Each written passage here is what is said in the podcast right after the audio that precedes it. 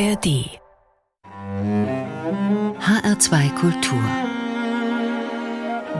Menschen und ihre Musik mit dem Musikwissenschaftler, Dirigenten und Musiker Arno Paduch herzlich willkommen. Ja, schönen guten Tag. Schön, dass ich hier sein darf. Am Mikrofon ist Susanne Pütz. Arno Paduch, Ihr Instrument ist der, die, das Zink? Der Zink. Der bitte. Zink. Und auch die Berufsbezeichnung ist Zinkenist, bitte nicht Zinker. Ich habe am Wochenende einen Kurs gegeben und da war jemand, der sich nicht auskonnte, der fragte auch, Witz auch schon 250 Mal gehört, das ist doch der Zinker. Nein, Berufsbezeichnung ist Zinkenist. Das ist ja ein sehr altes Instrument. Wie alt ist das? Ja, also mein Instrument selbst ist nur ein paar Jahre alt jetzt erstmal, aber der Zink als Instrument ist so wahrscheinlich irgendwann im 15. Jahrhundert entstanden, wobei die Vorformen eigentlich schon schon ein paar Jahrtausende alt sind. Wenn Leute was über den Zink wissen, dann glauben sie immer, mir erzählen zu müssen, es sei eine Ersatztrompete gewesen. Als Ersatz für Trompetenspieler, weil das angeblich Stadtpfeifer ähm, verboten gewesen wäre, Trompete zu spielen, was aber nicht stimmt. Und man sagt immer, das ist ein Holzblasinstrument. Aber in Wirklichkeit ist der Zink ein Blechblasinstrument. Es ist nur überhaupt nichts aus Blech dabei. Wenn man sich das vorstellt, das sieht aus wie ein etwas, ja, 60 Zentimeter langes Kuhhorn oder ein Antilopenhorn, können Sie sich vielleicht auch zu Hause vorstellen, also leicht gebogen. Und daran sieht man noch, dass es ursprünglich mal ein Tierhorn war, in das man ein, oben ein Mundstück rein geschnitzt hat, mit dem man ursprünglich Signale spielen konnte. Im Mittelalter gibt es dann so Grifflochhörner und deshalb gehört der Zink zum Bereich der Blechblasinstrumente. Das Mundstück ist heute meistens aus Horn, früher Horn, Knochen, Elfenbein. Es gab auch Silbermundstücke, aber es war einfach früher ganz, ganz schwierig, so ein Mundstück so klein aus Metall herzustellen. Schlägt man den Zink mal nach, dann findet man Einträge darüber, die beschreiben auch, woher der Name kommt. Da steht dann Mittelhochdeutsch Zinke, Zacke, Spitze oder Zahn, italienisch Cornetto. Also ein historisches Musikinstrument und genau beschrieben bedeutet das dann chromatische Grifflochtrompete. Sie haben uns heute eins mitgebracht und das hat ein, eine ganz, ganz schöne Farbe, ganz dunkles Holz, kunstvoll geschnitzt. Es liegt hier bei uns im Studio auf dem Studiotisch. Es ist eine, wie eine ich sag mal laienhaft, wie eine gebogene Oboe sieht das Ganze aus, nur ohne diese ganzen Klappen, sondern mit Löchern. Genau. Die Oboen ursprünglich hatten ja auch nur ganz wenige Klappen, meistens nur eine für unten, weil man mit dem Finger ganz schlecht dran kam. Und wie gesagt, es ist ein Instrument aus der Hornfamilie. Es ist eben keine Trompete, steht aber immer noch, bis sich sowas dann äh, auflöst, bis es in der Lexika richtig ankommt. Dauert das immer noch ein bisschen. Und da es eben ein Blechblasinstrument ist, bin, ist dieses Instrument eigentlich unerheblich, denn ich bin das Instrument. Weil sie wie auf einem Horn mit einem kleinen Kesselmundstück spielen. Genau. Und die Tonerzeugung bei einem Rohrblattinstrument, bei einer Bo oder beim Fagott, irgendwas muss ja schwingen, damit mhm. irgendein Ton entsteht. Mhm. Beim Streichinstrument schwingt eben die Saite oder beim Seiteninstrument oder Gitarre wird angezupft, beim Klavier wird die angehauen. Bei einer Oboe schwingt eben das Doppelrohrblatt durch den Winddruck und bei Blechblasinstrumenten oder genauer gesagt Kesselmundstückinstrumenten schwingt die Lippe. Ich kann Ihnen das einfach mal vormachen.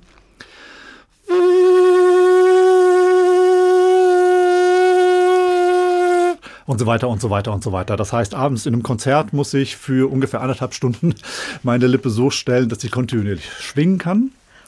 Und dann blasen Sie da rein. Und das machen Sie uns jetzt gern mal vor. Genau, ja.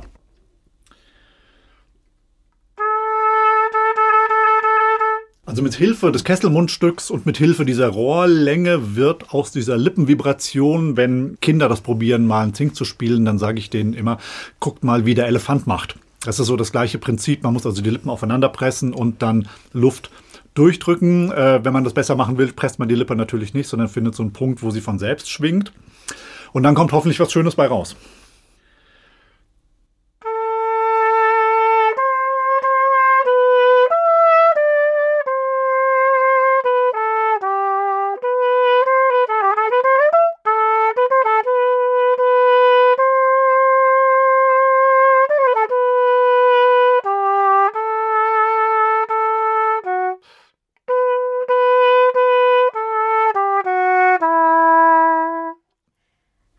Sowas zum Beispiel. Wenn Sie, wenn man Ihnen jetzt dabei zuschaut, sieht das Ganze aus, als hätten Sie die Finger auf dem Instrument wie bei einer Blockflöte. Ja, das Prinzip ist ähnlich. Nur, das können Sie jetzt nicht sehen. Also ich habe äh, ein Naturblasinstrument hat ja den, also ein Blechblasinstrument hat die Fähigkeit, sogenannte Naturtöne zu überspielen, zu überblasen. Bei der Trompete oder bei Hörnern sind es meistens erstmal Oktaven und je höher man kommt, desto enger wird es. Da mein Instrument nicht so lang ist, fange ich gleich bei der oberen Tonleiter an. Und ich habe so einzelne Griffe, bei denen ich Intervalle überblasen kann, die ich nur mit durch Veränderung der Lippenspannung oder der Luftführung mache. Also wenn ich jetzt den Ton ändere, das können Sie ja jetzt nicht sehen, passiert das nur dadurch, dass ich den Luftstrom verändere.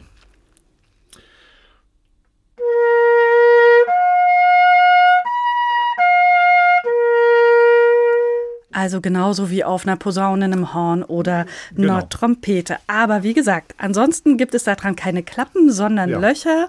Und es ist ein sehr, sehr schönes, kunstvoll geschnitztes Instrument, leicht gebogen. Was macht denn aus Ihrer Sicht, wir haben es schon hören können, aber Sie können uns das sicher viel besser beschreiben, den Sound eines solchen Zinks aus?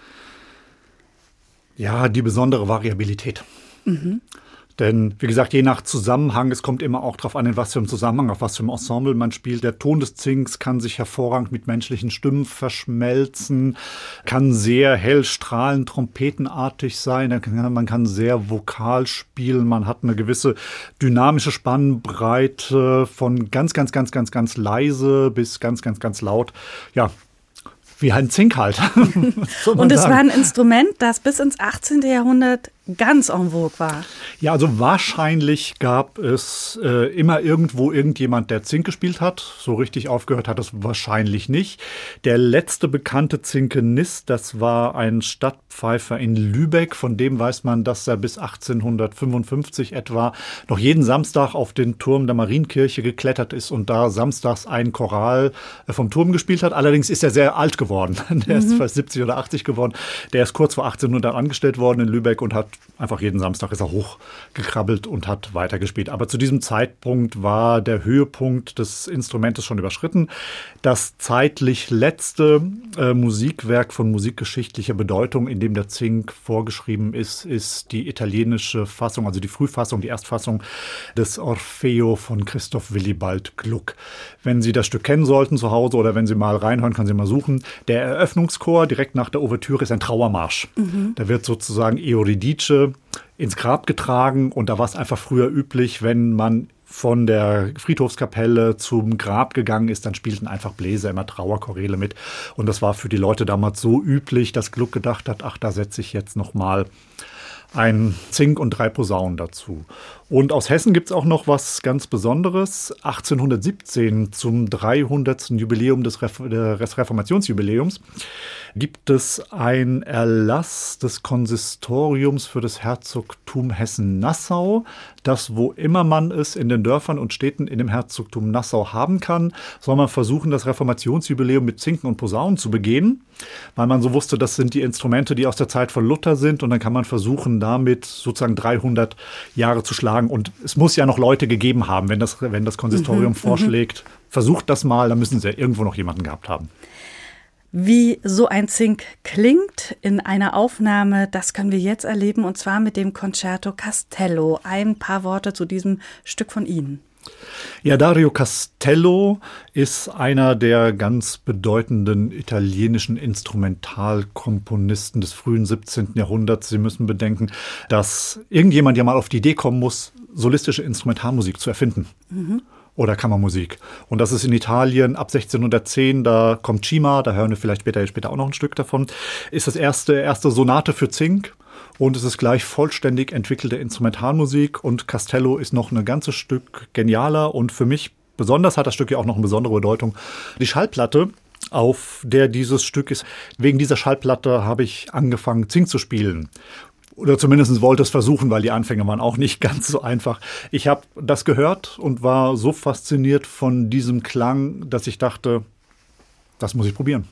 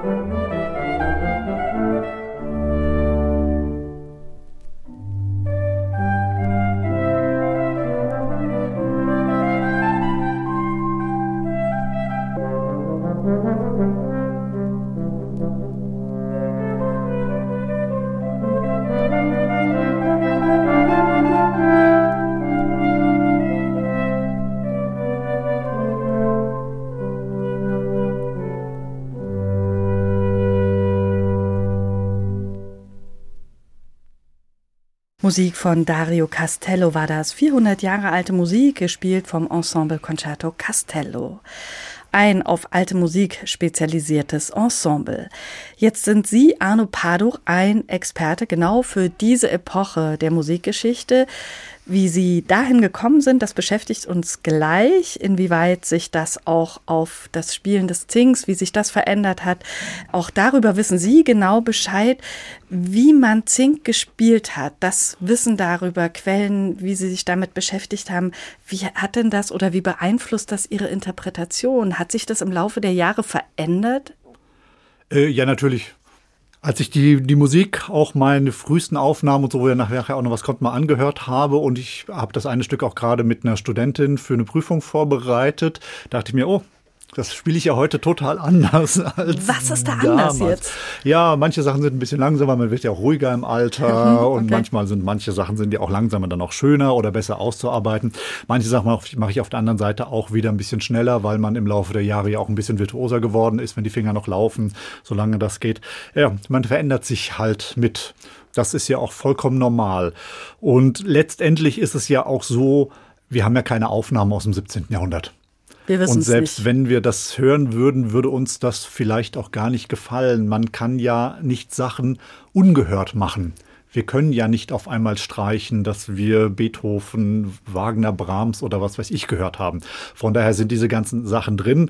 Und letztendlich geht es ja auch in irgendeiner Form um Kunst wenn man so, so Handschriften vergleicht und man hat das gleiche Stück in vier oder fünf verschiedenen Quellen überliefert, dann sind die Stücke manchmal ja auch anders. Denn wenn Heinrich Schütz ein Stück komponiert hat und es wurde gedruckt, dann wusste er natürlich, wenn das jetzt rausgeht und es wird gedruckt, dann kaufen sich die Leute das und nicht jeder hat die Bedingungen, die er in Dresden in der Hofkapelle hatte. Also jeder musste damit umgehen. Anders gehen. Mhm. Genau, auf einer, in einem kleinen Dorf wird es langsamer gewesen sein, in einer großen Hof, anderen Hofkapelle, wo vielleicht noch bessere Sänger waren, war es vielleicht ein bisschen schneller schneller. Der Stimmton war höher oder tiefer wegen der Orgel und so.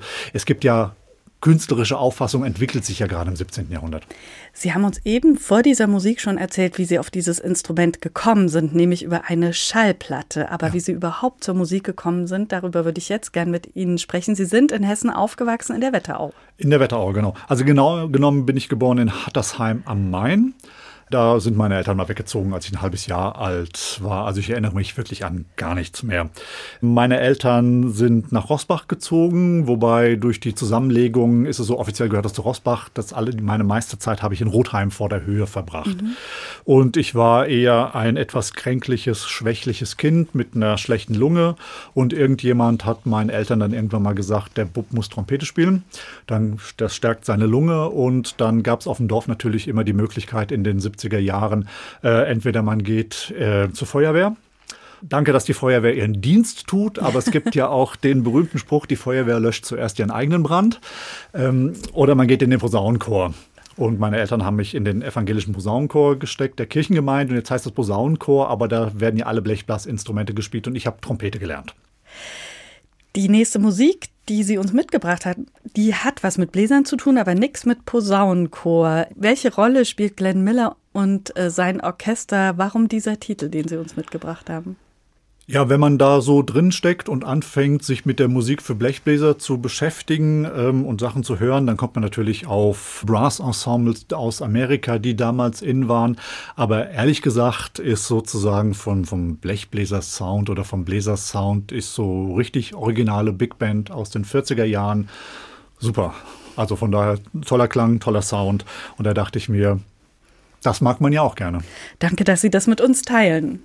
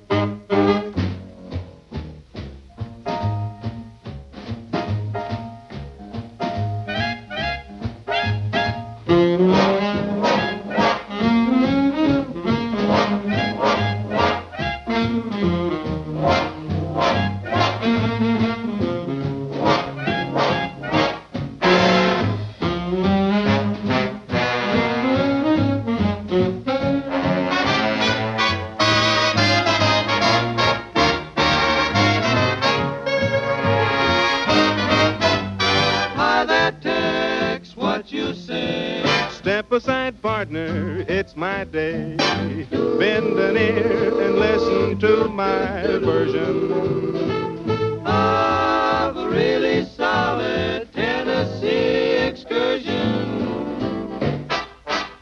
Pardon me, boy, is that the Chattanooga Juju? Yes, yes, track 29. Boy, you can give me a shine.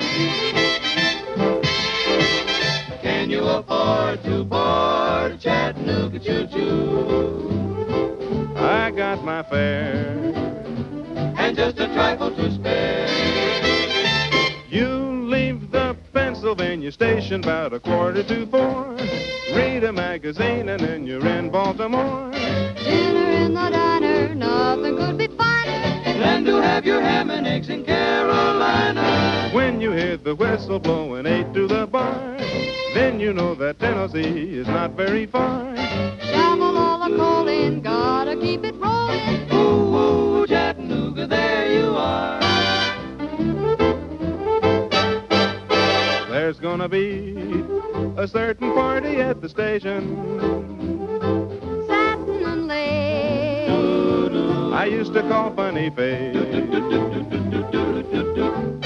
She's gonna cry until I tell her that I'll never roam.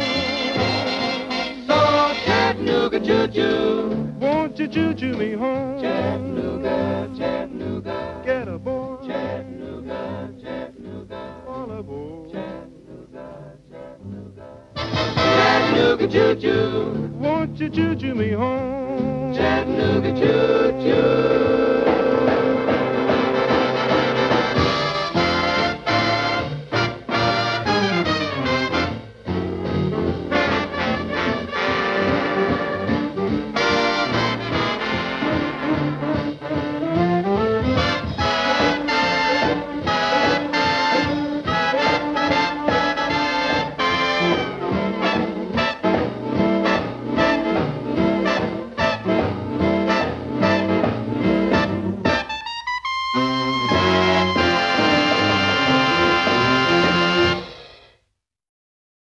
Glenn Miller and His Orchestra in Menschen und ihre Musik, ein Titel, den der Dirigent, Musiker und Musikwissenschaftler Arno Paduch mitgebracht hat. Eine Musik aus ihrer Jugend, die haben sie in der Wetterau verbracht und die nächste Musik ist ebenfalls damit verbunden und zwar ein Song von den Beatles. Genau.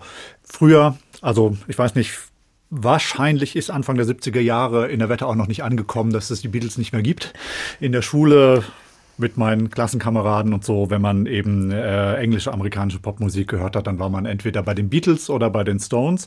Ich fand die Beatles immer deutlich interessanter, weil äh, musikalisch durchdachter, komponierter, abwechslungsreicher. Und jetzt ist natürlich die Frage, die Beatles haben ja zwei Lebensabschnitte. Das eine sind, ist die frühe Zeit mit diesen ganzen Sie liebt mich nicht, sie liebt mich doch oder ich lieb sie nicht oder er liebt sie nicht oder wie auch immer Liedern, die eigentlich immer dasselbe sind. Und so ab etwa 1965, 66 fangen sie an, kompliziertere und ähm, schwierigere Musik zu machen.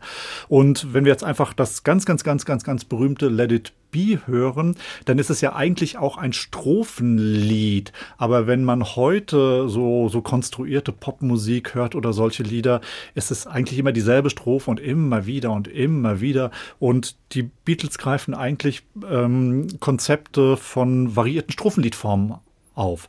Immer wenn die Strophe wieder anfängt, kommen auf neue Bänder, neue Instrumente dazu, neue Einlagen, Schlagzeug oder wie auch immer. Es ist immer irgendetwas Neues, was bei der neuen Strophe eine neue Idee bringt. Deshalb ist es eigentlich Kunstmusik.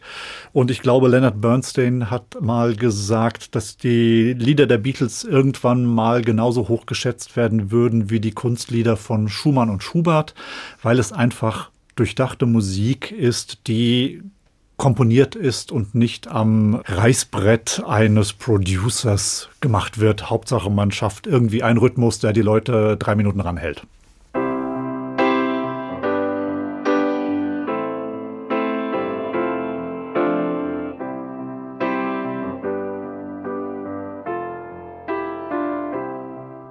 When I find myself in times of trouble, Mother Mary comes to me, speaking let it be. And in my hour of darkness, she is standing right in front of me, speaking words of wisdom, let it be. Let it be, let it be, let it be, let it be. Whisper words of wisdom, let it be. And the broken hearted people living in the world agree, there will be an answer, let it be. For though they may be parted, there is still a chance that they will see. There will be an answer, let it be.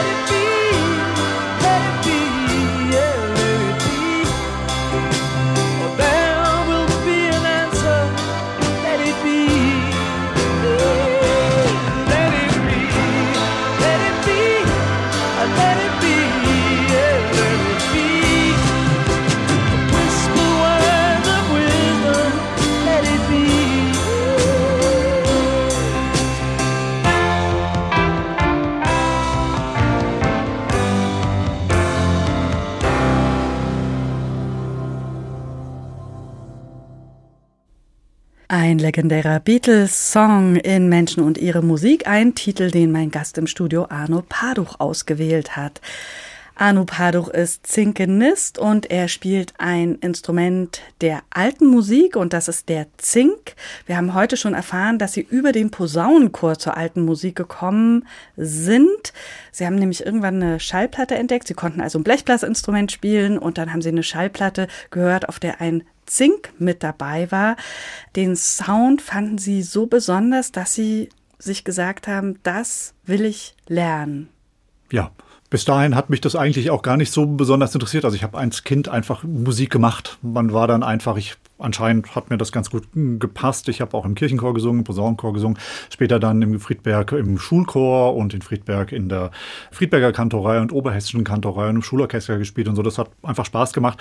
Man muss dabei natürlich denken, Kindheit in der Wetterau in den 70er Jahren war super. Tolle Natur, kaum Verkehr, die ganzen Straßen, die es heute gibt, gab es damals nicht. Und ähm, Schule war für mich immer ganz einfach. Ähm, das ging auch immer gut. Im Sommer habe hab ich einfach den ganzen Tag im Wald verbracht mit meinen Freunden oder irgendwie. Aber Jugend in der Wetterau, Anfang, Ende der 70er, Anfang Als der Teenager 80er als. Teenager, das ist Okay. dann schwierig, wenn man so aus der Enge da ein bisschen raus will. Und für die vielleicht jüngeren Zuhörer, die heute dabei sind, das Leben ohne Internet vorstellen, das Leben ohne Fernsehen vorstellen. Gut, wenn ihr den Fernse wenn ihr das Telefon wegnimmt, bleibt der Fernseher, aber der Fernseher fing damals auch immer erst um 14 Uhr an. Es gab anderthalb Programme, genauer gesagt, weil ja auch das dritte Programm nicht so richtig gesendet hat, auch erst später.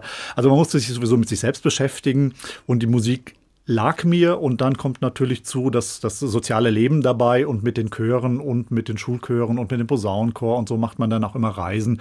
Das war die einzige Möglichkeit, jetzt mal irgendwie wirklich weiter wegzukommen. Also mein kleiner Sohn ist jetzt in Südostasien und war früher einfach froh, wenn man es mal in die Steiermark geschafft hat. also von daher lag das drin.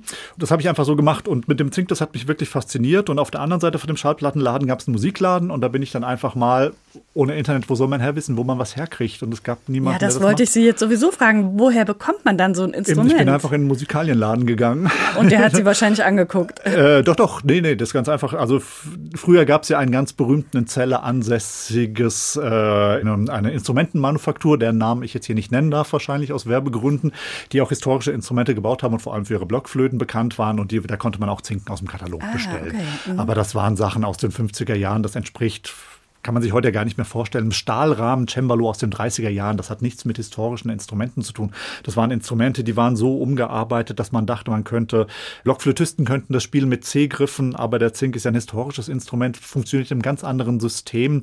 Auf diesen Instrumenten kann man keine zwei geraden Töne hintereinander spielen. Und ich habe den, den Zink dann gehabt, habe mir einen gekauft, aus Geldgründen auch den billigsten, aber das war auch ganz gut, weil der teuerste wäre auch ausgeschmissenes Geld gewesen. Das heißt, das war aber dann eigentlich gar kein richtiger Zink. War gar kein richtiger Zink. Ich habe es trotzdem irgendwie probiert. Und dann habe ich allerdings ähm, ähm, gehört, dass es äh, ein paar Dörfer weiter in Friedrichsdorf jemanden gab, ein, ein ganz guter Laientrompeter, der den dortigen Posaunenchor geleitet hat, der auch für einen Laien relativ gut Zink spielte und der wusste, wo man so ein Plastikinstrument herkriegt aus England und wie man dann an Holzinstrumente kommt. Bei dem hatte ich dann auch ein paar Jahre Unterricht. Äh, ich glaube zwei Jahre, aber ich glaube, ich weiß es nicht genau. Ich glaube, nach einem Jahr war ich wahrscheinlich eigentlich besser als er, aber ich habe dann trotzdem noch weitergemacht und dann fing das so langsam an und es bin auf Kurse gefahren, habe gehört, damals gab es viele alte Musikkurse, wo auch berühmte Leute unterrichtet haben und bin dann rumgefahren und habe einfach versucht, Zink zu spielen. Und nach der Schule war es einfach so, ich wusste jetzt nicht so richtig, was ich machen soll, weil konnte man nirgends studieren. Ich kannte auch niemanden, wie soll man Kontakt zur Musikhochschule kriegen, zu Leuten, die da unterrichten, so auf dem Dorf. Und dann habe ich erstmal in Frankfurt angefangen, Musikwissenschaft zu studieren. Sie haben uns jetzt ein Beispiel mitgebracht, wo wir nochmal den Zink und diesen wunderbaren Klang des Zinks hören können. Und ich finde, diese Musik ist auch ein wunderschönes Beispiel dafür, wie lebendig gespielt werden kann, wie frei musiziert werden kann, wie Musiker, wie ich finde, hörbar miteinander kommunizieren. Arno Paduch, Sie können das vielleicht noch mal genauer beschreiben, was wir jetzt hören werden. Die Sonate von Giovanni Paolo Cima ist wirklich gleich am Anfang, 1610, der erste Druck mit einer richtigen Sonate, die auch wirklich Sonate, also Stück zum Klingen heißt, das jetzt nicht mehr an Vokalmusik gebunden sein soll. Canzona ist ja eigentlich ein Lied, mhm. ist ja eigentlich gar keine Instrumentalform. Die Gabrieli-Canzonen äh, arbeiten sich immer an äh, bekannten Liedern ab oder oft. Und so eine Sonate muss ja erstmal jemand erfinden und es ist gleich in dem ersten Druck mit so einer Sonate ein hervorragendes Stück von einer hervorragenden musikalischen Qualität. Ich habe das 1992 aufgenommen. Es ist meine eigentlich erste äh, richtige CD. Da und haben Sie selber ich, noch studiert. Eigentlich war ich selber noch Student. Man muss allerdings sagen, dass als ich in Basel 1990 angefangen habe mit 25, war ich damals der jüngste Zinkenist, der damals überhaupt angefangen hat, weil die Leute damals ja alle irgendwie was anderes gemacht haben. Und dann erst zur alten Musik gekommen sind genau. und später sich ja, dann. Und man hat ja keinen Lehrer, man hatte nichts, man konnte erst später anfangen. Als ich dann fertig war, kamen dann die ersten äh, Studenten, die direkt aus der Schule angefangen haben haben zu studieren. Was werden wir hören jetzt? Die Sonate per Cornetto e Violone, also für Zink. Cornetto ist das italienische äh, Wort für Zink und Violone, also ein Streichbassinstrument von Giovanni Paolo Cima, einem Milaneser Komponisten des frühen 17. Jahrhunderts.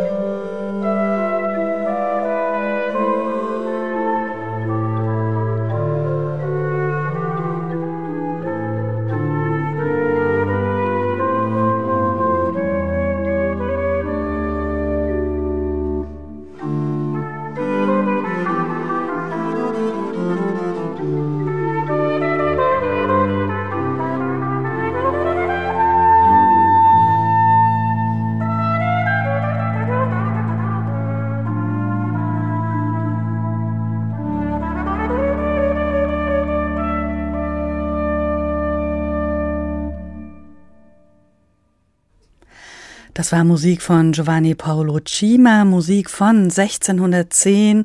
Und hier hat man, wie ich finde, gerade nochmal sehr schön den besonderen Sound eines Zinks hören können. Das war die Sonate für Zink, Violone und Truhenorgel gespielt hat den Zink bei dieser Aufnahme von 1992. Mein Gast im Studio, der Musiker und Musikwissenschaftler Arno Paduch. Er hat in der eben gehörten Aufnahme zusammen mit Petra Mansbauer an der Viola da Gamba gespielt. Andreas Grossmann war der Musiker an der Truhenorgel. Also alles Originalinstrumente. Arno Paduch, lassen Sie uns mal auf die einzelnen schauen. Über den Zink haben wir schon gesprochen, die Viola da Gamba, das ist vielleicht auch nicht für jeden geläufig. Was ist das für ein Instrument? Ja, man kann ja, eine Viola da Gamba ist erstmal ein Streichinstrument, ein Instrument äh, normalerweise in, äh, in dieser Zeit normalerweise mit sechs Seiten. Es gibt ja den berühmten Film Die siebte Seite, darum geht es dann in, in der französischen Musik mit der Erfindung der siebten Seite auf einer Gamba, aber das ist dann ein ganz anderes Thema. Mhm. Die Gambisten leiden immer darunter, dass die unerfahrenen Leute fragen, was ist denn das für ein komisches Cello? Mhm. Aber Cello und Gamben sind zwei vollkommen unterschiedliche Instrumentenfamilie. Das Cello gehört zur Violinfamilie und die Gambe ist eigentlich mehr mit der Gitarre verwandt, denn die Gambe hat auf dem Griffbrett Bünde wie eine Gitarre und die Seitenstimmung kann ähnlich wie der einer Gitarre sein, wird aber mit einem Bogen gespielt. Und Viola da Gamba heißt ja, dass sie zwischen den Beinen gespielt gespielt wird, während Viola da Braccio, der eigentliche Name ursprünglich für die Geige, auf dem Arm gespielt mhm, wird. Mhm. Ähm, das ist der wesentliche Unterschied. Und das Cello ist ja dann eine Entwicklung aus dieser kleinen Geige, immer größer werdende Instrumente.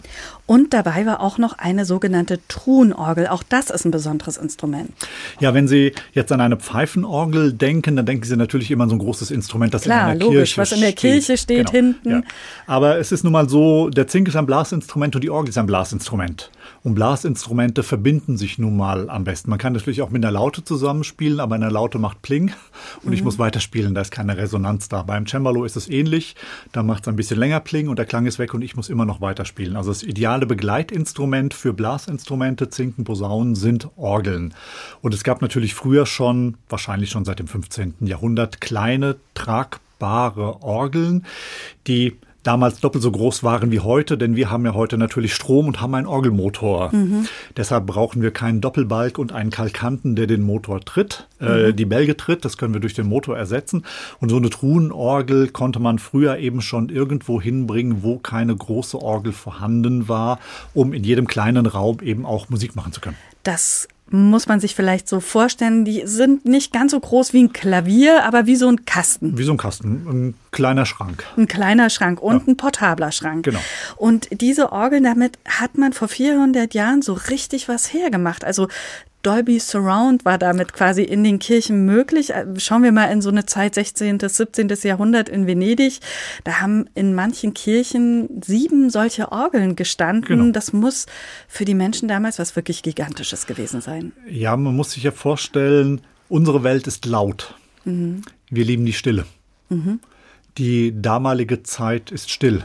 Also in, in einer Großstadt mhm. wie Venedig, Venedig, war natürlich ja. auch immer irgendwie was los. Aber in trotzdem, Venedig fahren heute ja. trotzdem keine Autos. Aber wenn Sie einfach mal nach Frankfurt oder nach Gießen oder wo auch immer hingehen und auf den Marktplatz gehen, da wo früher höchstens der Marktgeschrei war und ein bisschen Pferdegeklapper, wenn die Sachen gebracht worden sind. Gut, wir haben dieses Hintergrundgeräusch schon vollkommen ausgeblendet. Aber ich war in den 90er Jahren mal auf einem Kulturaustausch in Usbekistan und da waren wir auf dem Berggipfel, ein Ausläufer des Pamirgebirges. Und da gab es nichts. In Frankfurt hört man ja auch immer ein, irgendein Flugzeug, das blenden wir ja aus. Und da stand man da oben, da gab es kein unnatürliches Geräusch. Und was mich total schockiert hat, war, ich hörte meinen eigenen Blutdruck und meinen eigenen Herzschlag. Weil absolute Stille war. Es gab kein Wind und kein gar nichts. Und die Menschen hatten Stille und liebten natürlich Klang. Aber auch nicht jeden Tag so in so Orgelordnungen, wie es in den großen Kirchen war, da hieß es dann so, seine 50 Sonntagen, die im Jahr eben äh, Musik gemacht wird, da dürfen die großen Orgel und die Festmusik, das darf immer nur so zehn oder zwölf Mal im Jahr sein, damit wirklich die Hochfeste auch wirklich ganz besonders also auch feierlich akustisch, sind, auch akustisch also wirklich ein, werden. ein Hoch. Genuss, Ja, genau. ein, ein Hochfest. Eben, genau. Und wie gesagt, in manchen Kirchen müssen, man weiß das aus Quellen bei Gabrieli, sieben solcher Truhenorgeln in der Kirche verteilt gewesen Genau, sein. ja, Das ja. heißt, man hat wirklich ein, ein, ein ganz besonderes Klangerlebnis gehabt. Genau. Wichtig für die sogenannte Mehrchörigkeit, das heißt, dass sozusagen die, die Klanggruppen aufgespalten werden und an verschiedenen Orten aufgestellt werden, ist, dass jede einzelne dieser Klanggruppen, dieser Chöre ein eigenes Continuo-Instrument, also ein Bassinstrument, das Harmonie spielen kann, bei sich hat. Denn das hat ja kein, wenn die Chöre zehn Meter auseinander stehen und ich stehe am Ostende der Kirche, hat es ja keinen Sinn, wenn 20 Meter auf der anderen Seite eine Orgel bei mir mitspielt, weil dann ist dieser, dieser räumliche Effekt ja komplett weg. Und das konnte man mit diesen Truhenorgeln gut machen. Kommen wir wieder zurück zu Ihnen und Ihrem Weg zur alten Musik, wie man diese Epoche der Musikgeschichte vom frühen Mittelalter über die Musik der Renaissance bis zum Spätbarock, also etwa zum Jahr 1750 bezeichnet. Arno Paduch, Sie haben erstmal Musikwissenschaft in Frankfurt studiert und Sie haben sich Ihr Studium auch im Hessischen Rundfunk finanziert. Genau. Also ich, eigentlich ist es ja auch noch so, ich, ich wollte ja eigentlich Archäologie studieren. Ah, Ich bin aber zur Studienberatung gegangen und der Mensch mit der Studienberatung hatte auch gar keine Ahnung, äh, denn er hat gesagt, ich sollte Latein und Griechisch lernen. Hätte er mir gesagt, studieren Sie Vor- und Frühgeschichte, da brauchen Sie keine alten, ausgestorbenen Sprachen, dann hätte ich vielleicht was anderes gemacht. Aber ich habe Musikwissenschaft studiert und habe äh, Andreas Eckel kennengelernt, der, mit dem ich damals zusammen studiert habe, der auch viel beim Rheingau Musikfestival später gearbeitet hat und jetzt an der Universität arbeitet. Und der hat hier, der hatte auf, aus Kassel bei den Kasseler Musiktagen schon mitgearbeitet, hatte Kontakte zum Radiosymphonieorchester hier in Frankfurt und die brauchten immer Orchesterwarte als Aushilfe. das Äh, heißt, das sind die Männer, die die Notenpulte tragen, die Instrumente von A nach B schaffen Ja, und so genau. immer in die alte Oper. in der alte Oper und wieder zurück. Und das ist schön. Ich habe bisher noch nie ein Konzert selber in der alten Oper gespielt, aber ich habe ganz oft in der alten Oper auf der Bühne gespielt. Denn wenn dann, also zwischen den, zwischen Probe und Konzert, bleiben ja manchmal oder oft die Instrumente einfach auf der Bühne stehen. Und da muss ja jemand da sein, der darauf aufpasst. Und dann habe ich meinen Zink rausgenommen und habe dann drei Stunden in der alten Oper Zink geübt. Also ich glaube, niemand hat so viel Zink in der alten Oper gespielt wie Und das auch noch bezahlt. Auch noch bezahlt. Das war super. Ja. Neben dem Musikwissenschaftsstudium haben Sie auch Geschichte im Nebenfach studiert. Ich erwähne das jetzt extra, weil im Geschichtsstudium geht es ja vielfach auch um das Lesen, das Interpretieren von alten Quellen, also alte Schriften aller Art. Das können Briefe sein, aber auch Register, Rechnungen, Belege, was auch immer.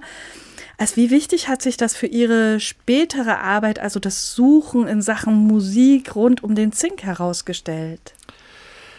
Äh, jede Musik entsteht ja unter den Bedingungen ihrer Zeit oder ihrer Kultur. Es gibt Leute, die können vorderasiatische Musik überhaupt nicht ertragen. Ich finde das immer interessant, weil es ja ein eigener Ausdruck der eigenen Kultur ist. Egal, ob die jetzt Intervalle haben, die für uns jetzt unsauber klingen oder wie auch immer. Es steht ja immer in einem besonderen Zusammenhang. Natürlich ist es möglich, Musik von Schütz, von Chima oder diese Chima-Sonate kann auch ein Oboist spielen oder kann man mit irgendwas anderem spielen, mit einem modernen Instrument. Saxophonist kann das auch gerne probieren. Aber die Komponisten hatten ja auch eine bestimmte Vorstellung davon, wie diese Musik klingen soll. Die Vorstellung, dass man damit machen kann, was man will, ist ja vollkommener Quatsch. Warum soll Schütz nicht eine ästhetische Vorstellung davon gehabt haben, wie seine Musik klingen soll? Auch wenn er natürlich weiß, dass es woanders irgendwie ein bisschen anders aufgeführt würde. Und ich finde sozusagen diese Musik, Genau genommen ist es so, das sage ich auch immer meinen Studenten, über 100 Jahre gibt es so gut wie keine Veränderung. Es sind immer dieselben Tonarten, es sind immer dieselben Besetzungen, es sind immer dieselben Stücke, aber es kommt nie das gleiche raus. Von der Komposition schon mal nicht. Die Harmonik ist relativ beschränkt und wenn man diese Musik wirklich gut und überzeugend machen will, dann muss es für den Hörer neue Musik sein. Und neue Musik ist es nur, wenn man sie alt und authentisch macht, weil das kennt der Hörer nicht. Diese Musik verliert sofort, wenn man das mit modernen Instrumenten und mit Klavierbegleitung spielt, dann denkt sich jeder, ja, ist ja, ja irgendwie ganz gut, aber besondere Musik ist es nicht. Es ist nur überzeugend, wenn es wirklich gut mit historischen Instrumenten gemacht ist.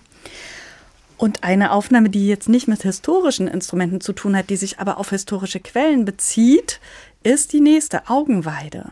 Ja, das ist äh, eine Folkband aus den 70er, 80er Jahren, die sich so zusammengefunden haben und angefangen Musik zu machen. Und es gab die Urausstrahlung war, glaube ich, 1975 oder 1977 gab eine Sendereihe. Im ZDF war es, glaube ich, wo Sebastian Haffner, der Publizist, äh, zusammen mit einem Historiker ein Streitgespräch führte über deutsche Geschichte, und zwar deutsche Geschichte seit der Reformation. Und diese Folkband Augenweide hat dazu Musik gemacht und zwar Texte ausgesucht von Liedern aus dem 16. Jahrhundert, aus dem 17. Jahrhundert, aus dem 18. Jahrhundert, aus der Revolutionszeit 1848 und hat die sozusagen mit Folkmusikinstrumenten aufgeführt, aber die haben auch Krummhörner zum Beispiel besetzt. Ich habe auch mal als Kind so ein bisschen Krummhorn gespielt und das hat mich auch besonders fasziniert. Und letztendlich ist das, was Hafner mit diesen Musikern zusammen gemacht hat, ja auch letztendlich das, was ich mache. Äh, Musik entdecken und in ihren kulturhistorischen äh, Zusammenhang stellen, aber so, dass man das heute auch hören kann, ohne dass man das Gefühl hat, man wird belehrt. Also jeder, der Lust hat, sich auf sowas einzulassen, soll einfach auch kommen können und am Ende sagen können, ich habe zwar nicht verstanden, jetzt dazu muss man so viel wissen über Geschichte und was weiß ich, aber wie man das jetzt ist. nicht aber diese. Musik ist so schön, dass man das einfach genießen kann.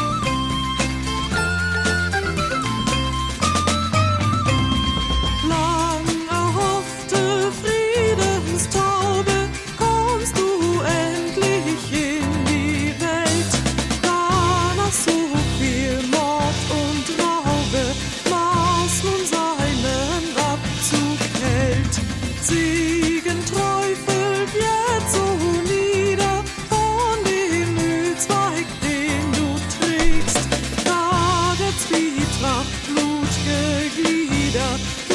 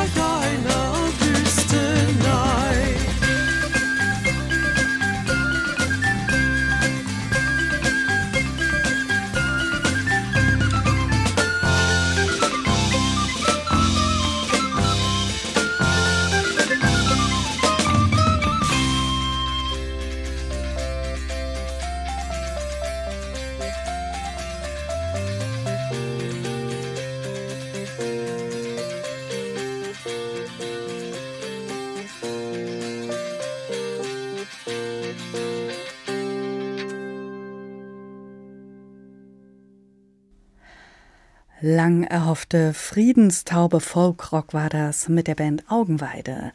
Arno Paduch ist heute zu Gast bei Menschen und ihre Musik. Er ist Experte für alte Musik, Zinkenist und Musikwissenschaftler. Herr Paduch, dass Musik ein Zeitzeugnis ist, das ist Ihnen wichtig. Das haben wir eben schon im Gespräch rausgehört aus dem, worüber wir gesprochen haben. Und dazu passt auch die nächste Musik. Das ist ein Bittgesang für Singstimme und Basso Continuo von Johann Hildebrand. Vielleicht erstmal zu diesem Komponisten. Wer war das? Äh, Johann Hildebrand war Kantor in Eilenburg in Sachsen und hat dort äh, den Höhepunkt der Verwüstung des Dreißigjährigen Kriegs am eigenen Leibe miterlebt. Der Druck ist, wenn ich mich richtig erinnere, 1644 oder 45 erschienen. Also so ganz kurz vor dem Westfälischen Frieden, als aber das Morden und Schlachten eigentlich auf dem absoluten Höhepunkt war und jeglichen Sinn verloren hatte. Es ging nur noch darum, äh, in Münster und Osnabrück irgendwie so ein bisschen bessere Verhandlungspositionen zu bekommen. Und Sie haben jetzt gerade eben vorher das Stück von Augenweide gehört und das ist die Art und Weise, wie eben so Leute so einen Text aus dem 17. Jahrhundert nehmen, aus dem Dreißigjährigen Krieg und modern interpretieren diskutieren, aber letztendlich, wenn man an das Ende nochmal denkt, oh, wie voller grausam Streiten, voller Elend, Angst und Not waren jene, jene Schreckenszeiten und wie hat gehaust der Tod, dann passt das ja gar nicht in die Art und Weise, wie die diese Musik gemacht haben. Das ist mhm, ja viel zu fröhlich. Mhm. Und dieser Mensch hat das am eigenen Leibe erfahren und wenn man das jetzt musikalisch betrachtet, ist das gar kein besonders schönes Stück. Also als ein sehr, sehr schönes Stück, aber musikalisch betrachtet gar kein hochwertiges Stück. Ein ganz einfacher kleiner Provinzkantor hat wahrscheinlich den eigenen Text geschrieben und der Text ist auch von der poetischen Qualität her eigentlich gar nicht besonders, da reimt sich nichts. Wenn man sowas heute abliefern würde im Deutschunterricht, dann würde man wahrscheinlich eine 5 dafür bekommen. Aber der hat das am eigenen Leibe erlebt. Und es ist so ein eindrucksvolles Stück, dass wir machen das oft äh, am Ende von einem Konzertprogramm. Und da trauen sich zehn Minuten lang keiner zu klatschen, bevor nicht irgendwie ein Zeichen gibt von den Musikern, dass jetzt die Spannung rum ist, weil es so voller Intensität ist. Das können nur Leute schreiben, die sowas erlebt haben.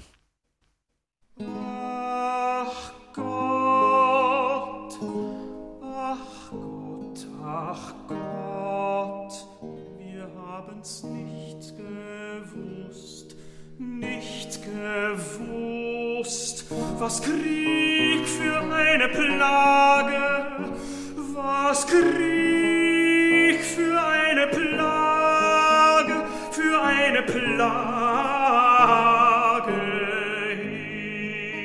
ist. Nun erfahren wir es leider allzu sehr, leider, leider allzu sehr, dass Krieg. Eine Plage über alle Plagen ist, über alle Plagen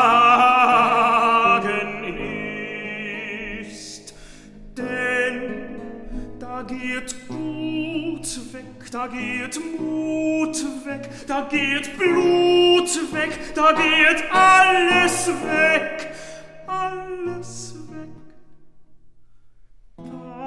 muss man sein Brot mit Sorge im Elende essen. Da muss man sein Wasser mit Beben trinken. Da hört man nichts als auf allen, allen Straßen. Weh, weh, ach, ach, wie sind wir so verderbt.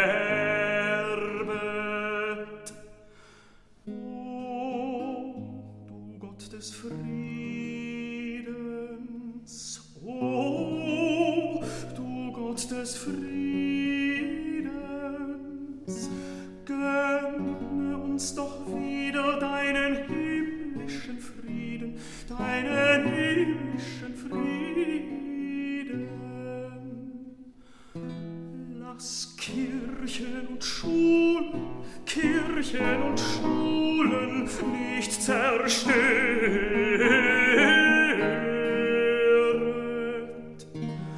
Lass den Gottesdienst und gute Ordnung nicht vertilget werden.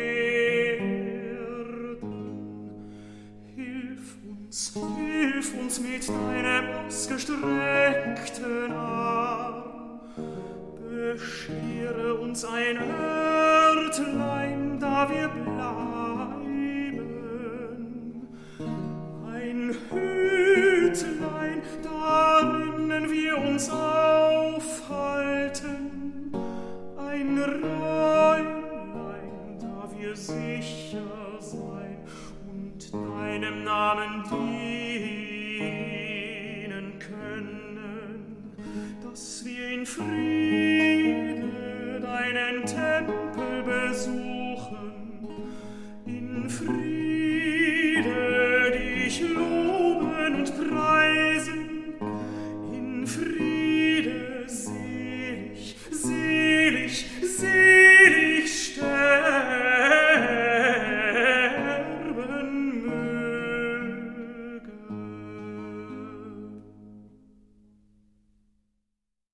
Beeindruckende Klänge von Johann Hildebrand 1642 geschrieben, dieser Bittegesang für Singstimme und Basso Continuo. Georg Poplutz, der Frankfurter Tenor, den haben Sie hier gehört, mit Andreas Dücker vom Johann Rosenmüller Ensemble. Zeilen, Klänge, die entstanden sind im Dreißigjährigen Krieg und erschreckend, dass 400 Jahre später diese Texte immer noch ziemlich aktuell in diese Zeit passen. Das Rosenmüller Ensemble ist ein Ensemble, das mein heutiger Gast mit gegründet hat. Arno Paduch in Menschen und ihre Musik sind Sie heute bei uns. Wie kam es denn dazu, dass Sie dieses Ensemble gegründet haben? Ja, der Zink ist ja eben im 17. und zum Teil auch im 18. Jahrhundert das am meisten gespielte hohe Blasinstrument in Europa überhaupt. Und es gibt tausende Stücke deutschen Archive sind voll mit guter Musik. Aber jetzt im heutigen Konzertrepertoire sind die drei Monteverdi-Opern, Monteverdi Marienvesper, ein paar Bach-Kantaten im Gluck hin und wieder mal, dann Barockopern sind ja ein bisschen mehr en vogue. Manchmal werden Cavalli-Opern gemacht und da wird Zink besetzt und so weiter. Aber mit dem einen, mit einem ungefähr einem Dutzend Stücke kann man als Zinkenist, wenn man als Freiberufler zu Hause sitzt und als freiberuflicher Orchestermusiker auf den Anruf wartet, kommt man sein ganzes Leben durch und das ist ein bisschen zu wenig Um fand zu leben, ich. ja. ja, nee, zum Leben schon, aber einfach künstlerisch ist mir das zu wenig.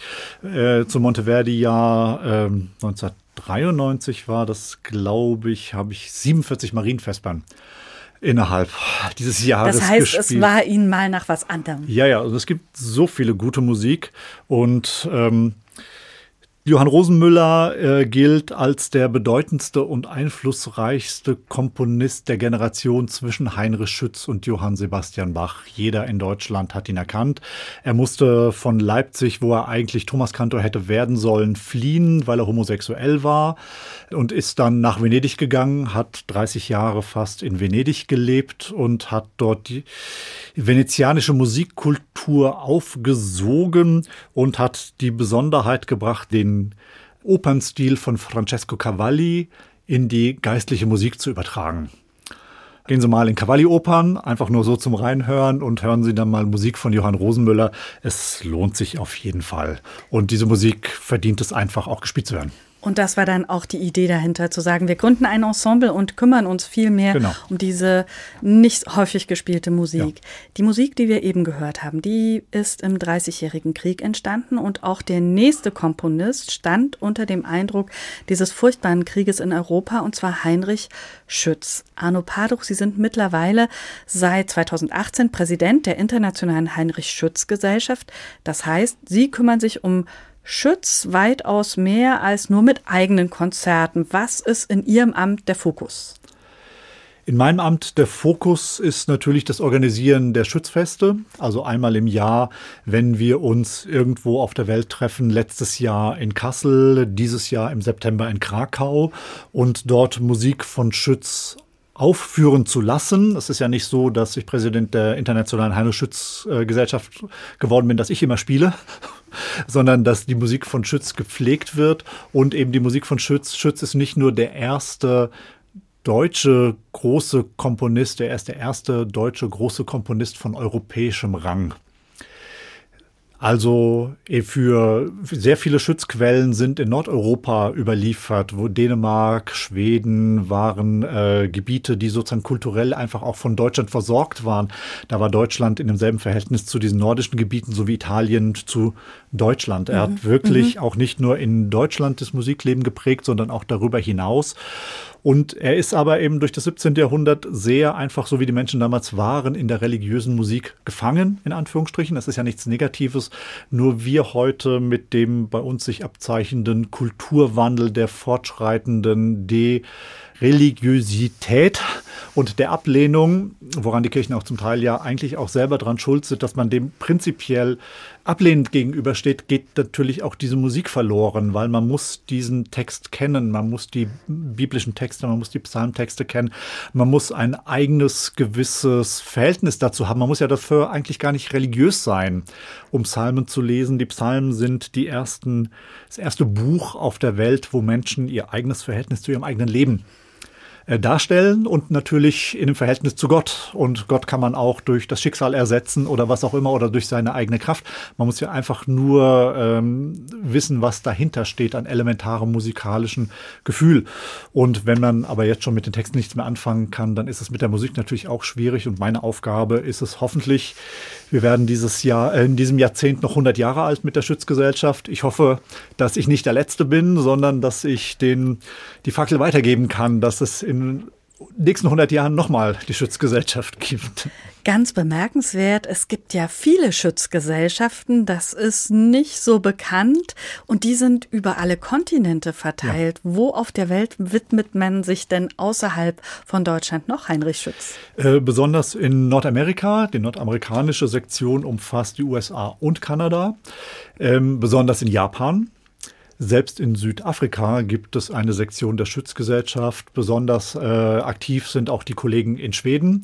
Die französische äh, Sektion, äh, so wie in das deutsch-französische Verhältnis immer schwieriger wird, äh, interessieren sich ja leider auch immer weniger Franzosen für deutsche Kultur. Und die französische Sektion versucht, das in Frankreich hochzuhalten, eben deutsche Musik des 17. Jahrhunderts in Frankreich zu pflegen.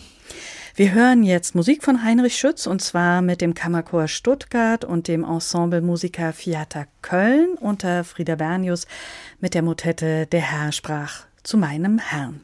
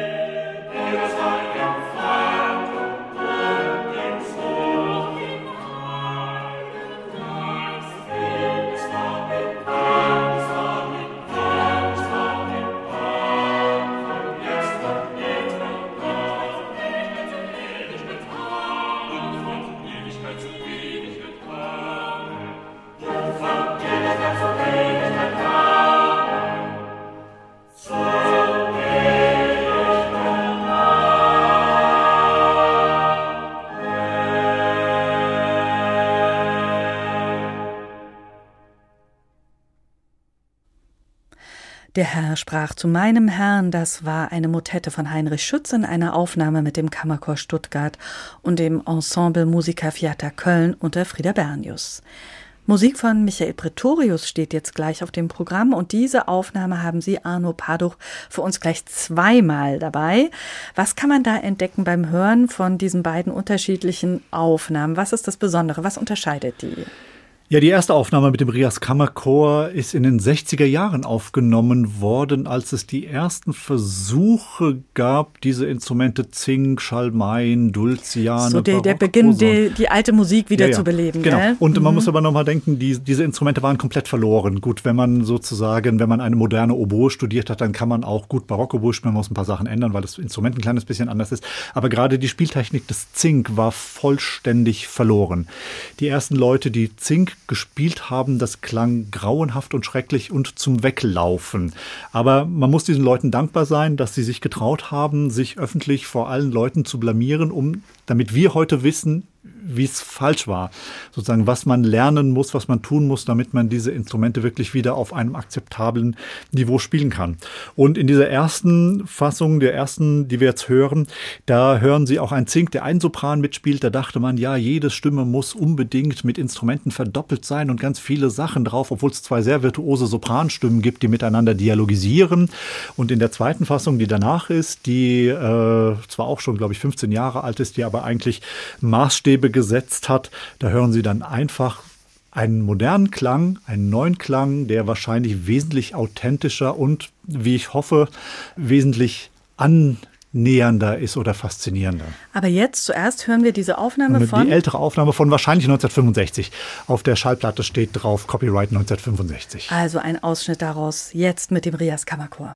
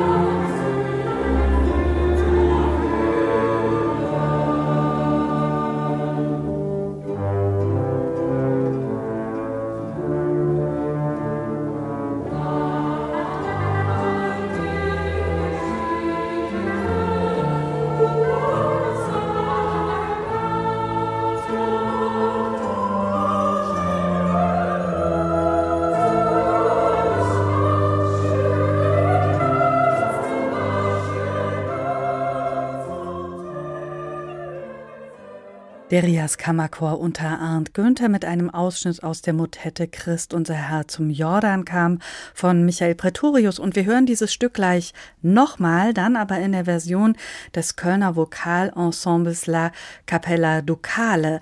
Da sind Sie auch mit dabei, Arno Paduch, bei den Instrumentalisten mit Ihrem Instrument, dem Zink.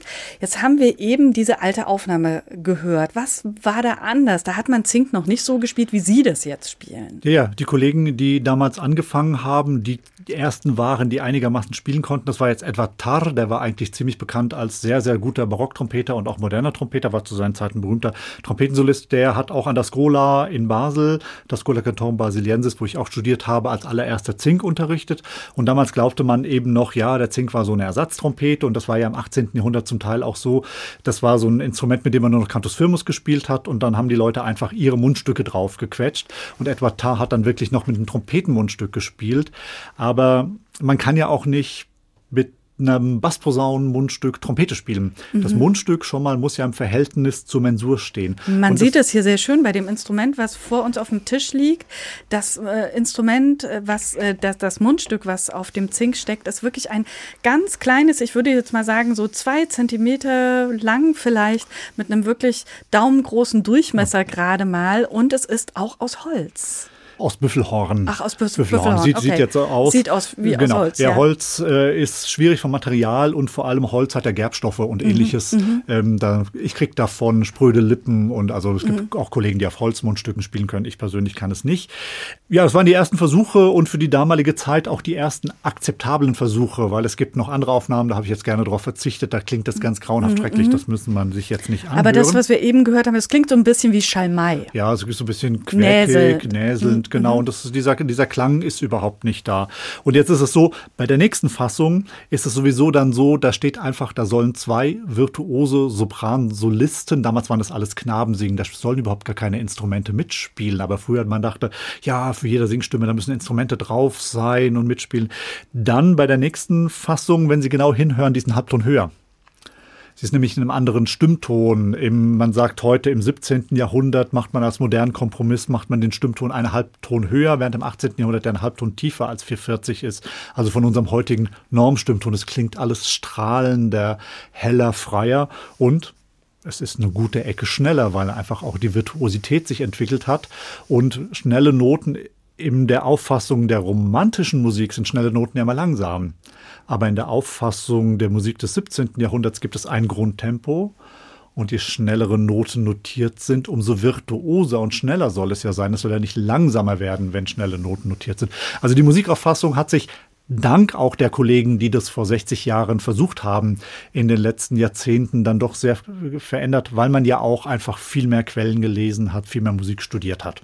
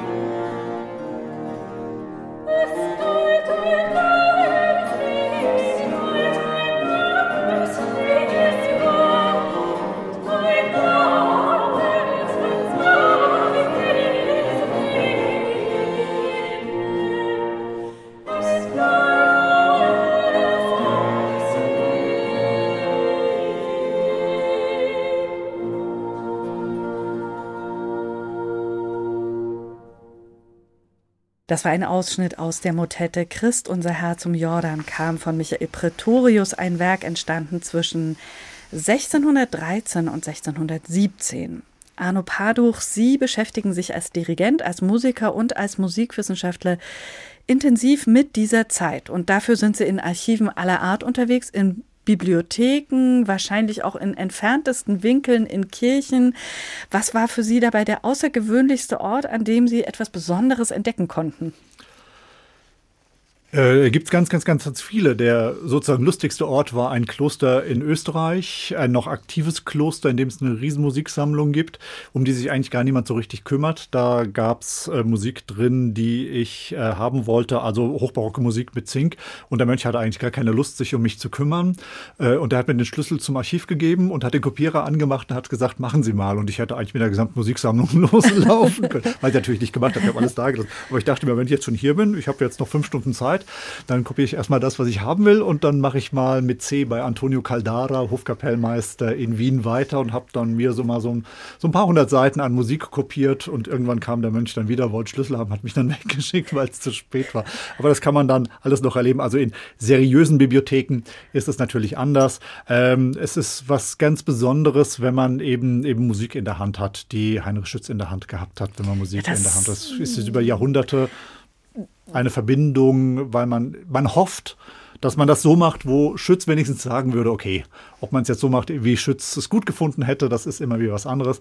Aber ich hoffe, dass Schütz gesagt hätte, mach weiter. Aber was ist das so für ein Gefühl auch? Ich meine, wenn man so richtige Originalnoten in der Hand, wenn man sie überhaupt in die Hand bekommt, an der Stelle, wo Sie jetzt waren, war das einfach möglich. Das ist normalerweise ja oft gar nicht möglich. Aber wie ist das? Ja, also heute ist es ja natürlich so, dank der Digitalisierung und der fortschreitenden Digitalisierung auch von Bibliotheken die wichtigsten Bibliotheksbestände kann man so langsam im Internet finden.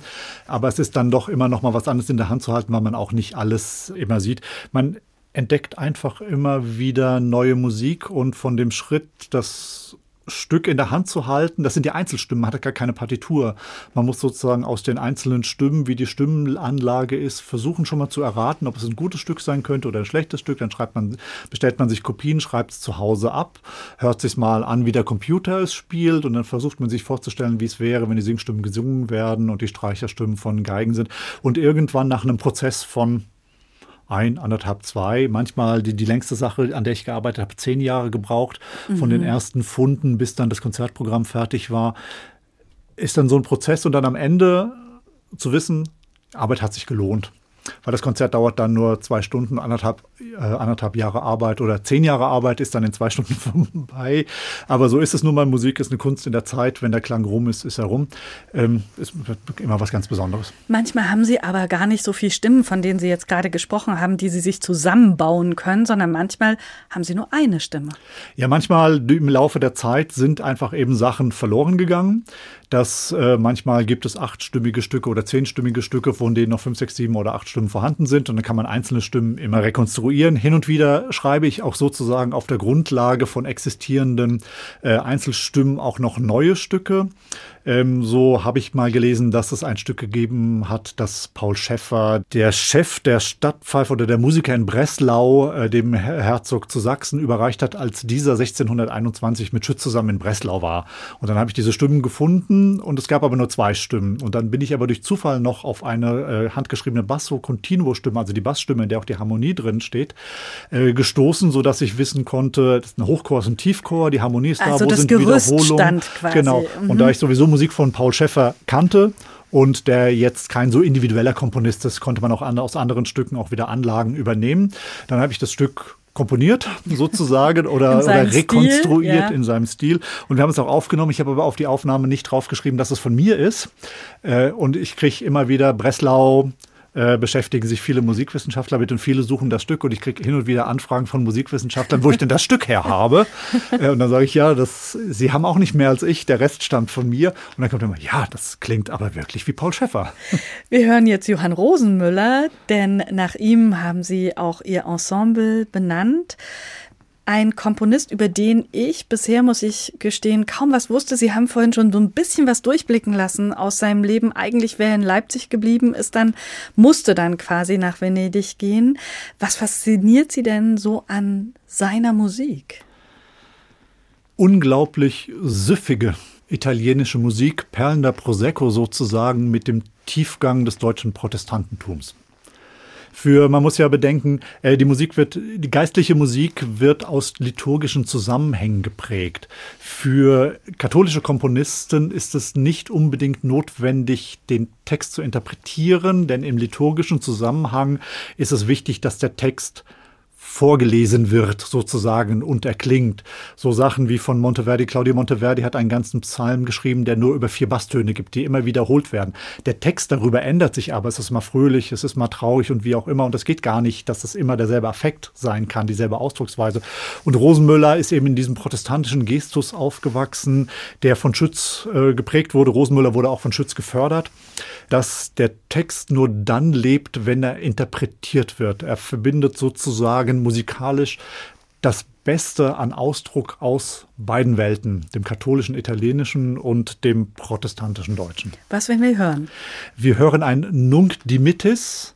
Ähm, dies, Rosenmüller lebte ja lange in Venedig und hat eben die Musik für die Stundengebete geschrieben. Und nach der Vesper gibt es die sogenannte Komplet, diesen Abendgesang vor der Nacht und vor dem Schlafengehen. Und diese Abendgesänge beschäftigen sich auch eben, weil es am Abend ist, immer mit Endlichkeit, mit dem Tod, mit dem Ende des eigenen Lebens. Und das Nunc Dimittis eben der Gesang des heiligen äh, Simeon. Äh, Herr, nun lässtest du deinen Diener fahren, weil er eben, wie ihm prophezeit war, er den Erlöser irgendwann in den Händen halten wird. Das hat eben Johann Rosenmüller für Venedig äh, komponiert, ist in Deutschland überliefert, wurde wahrscheinlich auch in protestantischen Kirchen aufgeführt, aber es gehört eben in so einen liturgischen Zusammenhang, der abends, nachts in einer dunklen Kirche mit Kerzenschein stattfindet.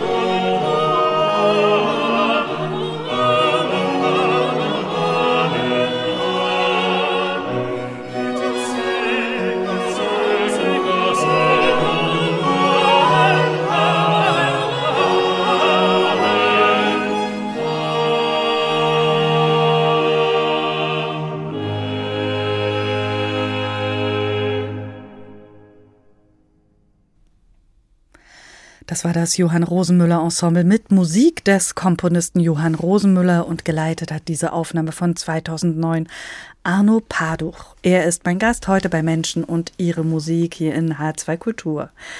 Alte Musik, Arno Paduch ist ihr Spezialgebiet. Das geben sie auch weiter und zwar an der Hochschule für Musik in Leipzig. Dort unterrichten sie ihr Instrument, den Zink und auch Ensemblespiel. Zink, das ist jetzt, soweit ich das beurteilen kann, kein Instrument, was stets und ständig gefragt ist, wie Trompete oder Posaune zum Beispiel. Wie viele Studentinnen und Studenten bilden Sie denn so im Schnitt pro Jahr aus? Äh, Es sind relativ wenig. Ich finde aber auch, die Leute, die das machen sollen, das wirklich wirklich gut machen. Ich würde jetzt auch nicht jeden nehmen. Ich habe auch so, bevor, wenn sich Leute bei mir melden, habe ich in der Regel auch Aufgaben, die sie übernehmen sollen. Als Zinkenist ist man Freiberufler, man muss sich um sich selbst kümmern, um sein Leben.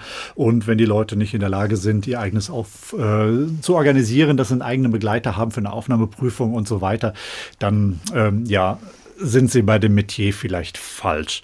Es ist der Lehrauftrag ist keine Festanstellung, es ist eigentlich relativ schlecht bezahlt. Ich mache das auch sozusagen, um da drin zu bleiben. Studenten zu unterrichten ist ja auch immer eine Auseinandersetzung mit sich selbst. Man muss ja selber noch darüber stehen. Also es ist dann immer ganz schön im Austausch mit so Leuten zu sein. Ich habe jetzt gerade eine, eine sehr gute, sehr, sehr begabte und sehr fleißige junge französische Studentin, die auch sehr deutsche, deutsche Kultur mag, die auch sehr gut Deutsch spricht, die extra wegen des Zink-Studiums nach Leipzig gekommen ist. Und das ist immer so ein, man rostet selber nicht ein, wenn man mit jungen Leuten zu tun hat und einfach auch das Repertoire, das man selber nicht mehr spielt, trotzdem immer noch üben muss, weil man muss den ja vorspielen können. Das bedeutet ja auch, in diesem speziellen Musikfeld muss man ja auch davon leben können. Also ich Ja. sag mal ganz direkt, wie funktioniert das denn, damit auszukommen, wenn man Familie hat, Kinder? Braucht es da mehrere Standbeine? Im Idealfall schon. Also ich meine, es- man sieht es ja an der Abhängigkeit Deutschlands vom russischen Gas. Man soll als Selbstständiger niemals nur einen einzigen Auftraggeber haben. Und ähm, ich habe mal irgendwann, äh, nachts hört man ja alles Mögliche im Radio oder wenn man aus dem Konzert kommt und kann nicht schlafen, guckt man im Fernsehen alle möglichen Sachen. Und ich habe mal irgendwann in einer äh, Nachrichtensendung gelesen, das heißt im Management-Deutsch, ähm, man muss die Wertschöpfungskette beherrschen. Äh, das heißt, ich mache ja alles selber. Ich beschreibe meine Noten selber, ich mache die Ausgaben selber davon. Es ist die Wertschöpfungskette und man soll diversifizieren. Also ich unterrichte, ich spiele Konzerte, ich gebe ähm, Musikeditionen heraus und so weiter. Man sollte also immer so ein bisschen in verschiedenen Standbeinen haben. Das war auch meine Möglichkeit. Äh, Ich hätte Corona auch überlebt, ohne die wenigen Hilfen, die man dann doch bekommen hat.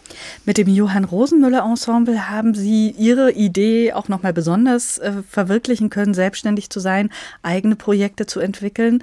Und trotzdem steht jetzt auf der Liste unserer Musik heute Nachmittag Musik, die ganz anders klingt, und zwar ein Titel der Hamburger Hip-Hop- und Elektropunk-Formation Deichkind.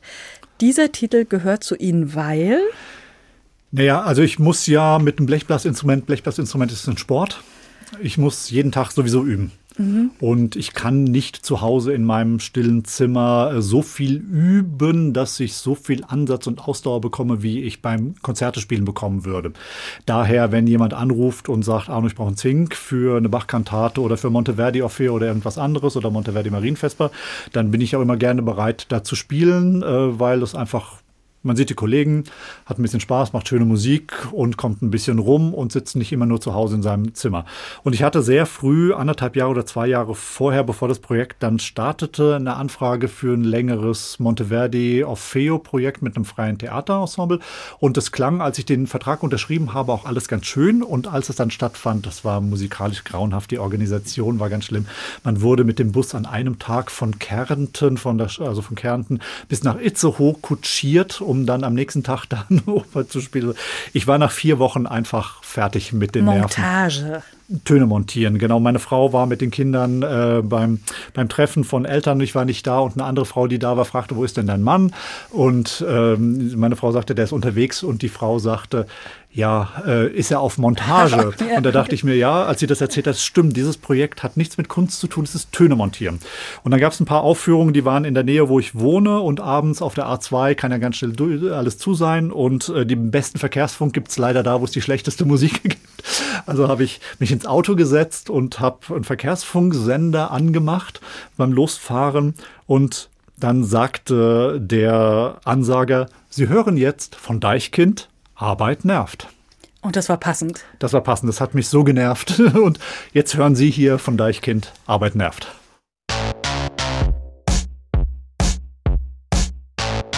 Priester, Putzfrauen, Pizzabäcker, Proktologen wollen lieber popeln. Metzger, Kellner, Gärtner, Banker, Broker, Richter. Sehnen sich nach Druckbetankung durch den Trichter. Seelenklempner, Viehbefruchter, Astronauten. Würden gern im Weltraum schunkeln, schwufen, saufen. Profi-Kicker, Paparazzi, Taxifahrer. Ehrgeiz ist die letzte Zuflucht des Versagers. Yeah, yeah, yeah, yeah.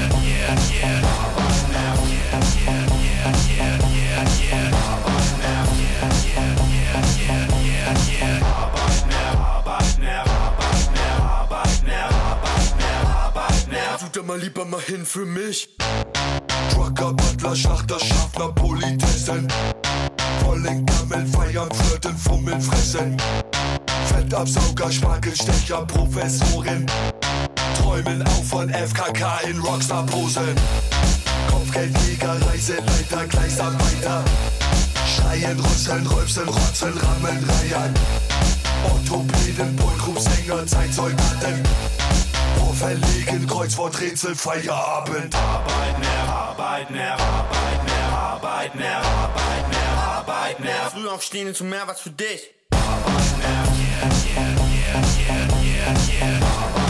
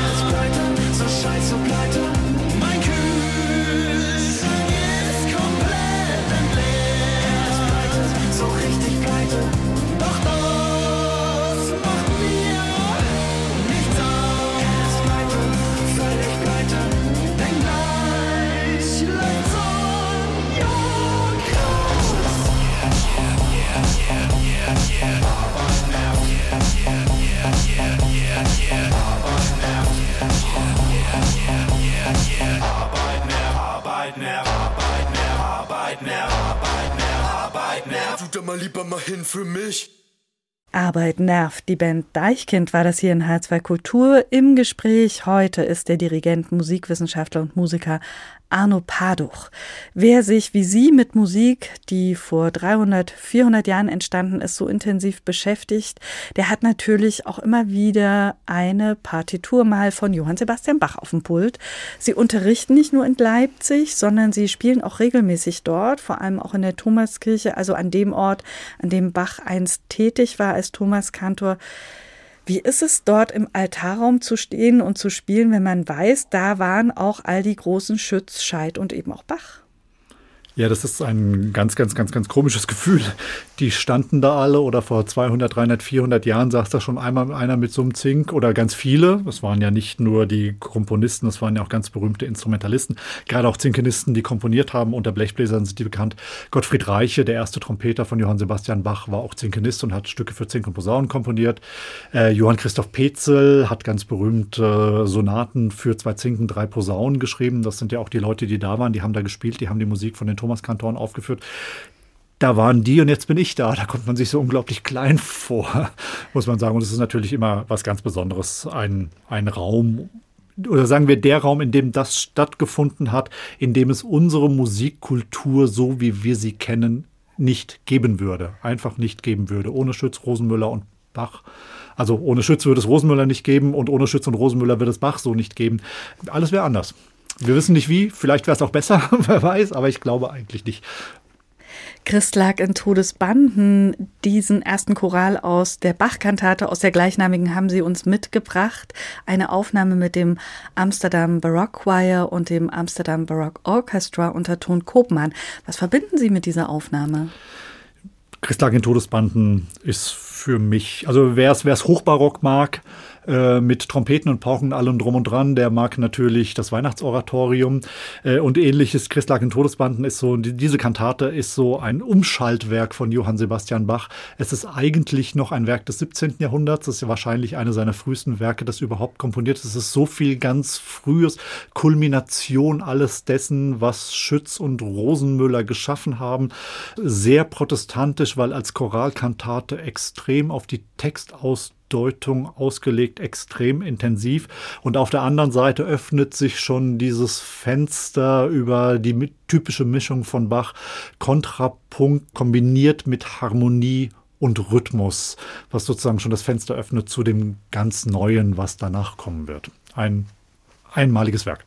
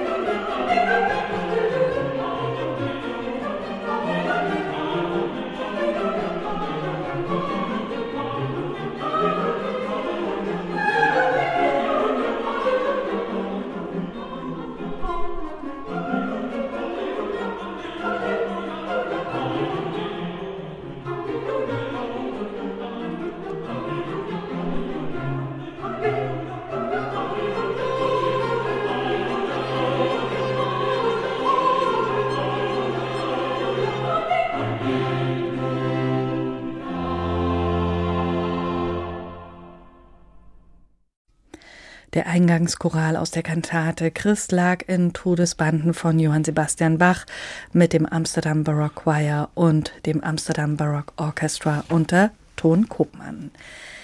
Arno Paduch ist heute zu Gast in Menschen und ihre Musik und wir sind jetzt schon am Ende unseres Gesprächs angelangt. Da steht jetzt aber noch eine Musik und zwar ein Stück von Johann Caspar Kerl, Musik des Komponisten, der 1693 in München gestorben ist. Arno Paduch, Sie haben mit dem Rosenmüller-Ensemble diese Messe von Kerl aufgenommen. Was verbinden Sie denn mit diesem Werk?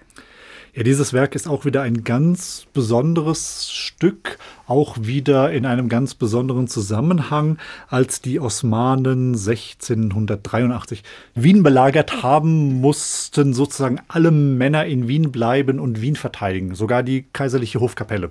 Nur der Kaiser hat äh, Wien verlassen, ist nach Passau gegangen. Äh, verschiedene Musiker der kaiserlichen Hofkapelle sind auch während der Kämpfe gestorben und Kerl hat während der Belagerung Wiens diese Messe geschrieben, die den vollständigen Titel trägt Missa in Fletu Solatium Obsidionis Vienensis, also Misse über das flehentliche Weinen während der Belagerung Wiens. Und für uns hatte das auch noch eine besondere Bedeutung. Äh, Wir haben das im Herbst 2001 aufgenommen. Kurz nach dem Anschlag auf die Türme in New York. Bei uns in Wunsdorf, wo ich wohne, gibt es einen großen Militärflugplatz. Komischerweise fing zwei Tage später an, sie alle Flugzeuge in die Luft zu bringen und Flug zu, zu üben, weil ja dann später auch die internationale Koalition in Afghanistan einmarschiert ist. Also wir haben dieses Stück aufgenommen und alle zehn Minuten mussten auch mal aufhören. Dann kam das vorbei. Das war sozusagen ein ganz intensives Erlebnis, wo man das wünscht man sich nicht, dass man sowas jemals erlebt, wo man aber dem einigermaßen nahe gekommen ist. Und musikalisch ist es wieder ganz, ganz, ganz, ganz, ganz verrückt. Am, zum Schluss das Amen. Sie müssen jetzt sozusagen warten, wie auf die allerletzten 15, 20, 30 Sekunden des Stückes hören. Aber selbst wenn Sie kein Latein verstehen zu Hause, wenn der Text, normale Text aufhört und es kommt Amen, dann hören Sie mal ganz genau hin. Da entstehen extrem extrem schlimme Harmonien und die gehen ganz schnell aneinander vorbei. Und da hat Kerl einfach auch wirklich hingeschrieben, das sind so Ausdruckssachen, die man im 17. Jahrhundert eigentlich langsam machen soll. Aber da steht in, in der Bassstimme extra drin, nein, nicht langsamer machen, man soll im Tempo bleiben und dieses Seufzen, also diese Seufzermotive, die da drin sind, diese verrückte Musik, hat, damit hat Kerl ausdrücklich versucht auszudrücken, das Weinen und Heulen und das Wehklagen der Menschen, die in dieser belagten Stadt eingeschlossen waren. Vielen Dank, Arno Paduch mit Klängen von Johann Kaspar Karl. Gehen wir aus dieser Sendung. Vielen Dank dafür, dass Sie so viel Musik für, heute für uns hatten und vor allem diesen besonderen Einblick in die Welt der alten Musik uns gegeben haben. Und Danke auch an alle, die dieses Gespräch jetzt im Auto, zu Hause, wo auch immer gehört haben. Das Gespräch mit dem Musikwissenschaftler, Dirigenten und Musiker Arno Parduch, das gibt es auch nochmal und zwar in der ARD Audiothek. Da finden Sie übrigens auch die Sendung der vergangenen Monate und damit Sie keinen dieser Podcasts verpassen, können Sie uns auch einfach abonnieren. Kostenfrei. Probieren Sie es doch einfach mal aus. Und damit verabschiede ich mich, sage Danke fürs Zuhören. Machen Sie es gut, sagt Susanne Pütz. Thank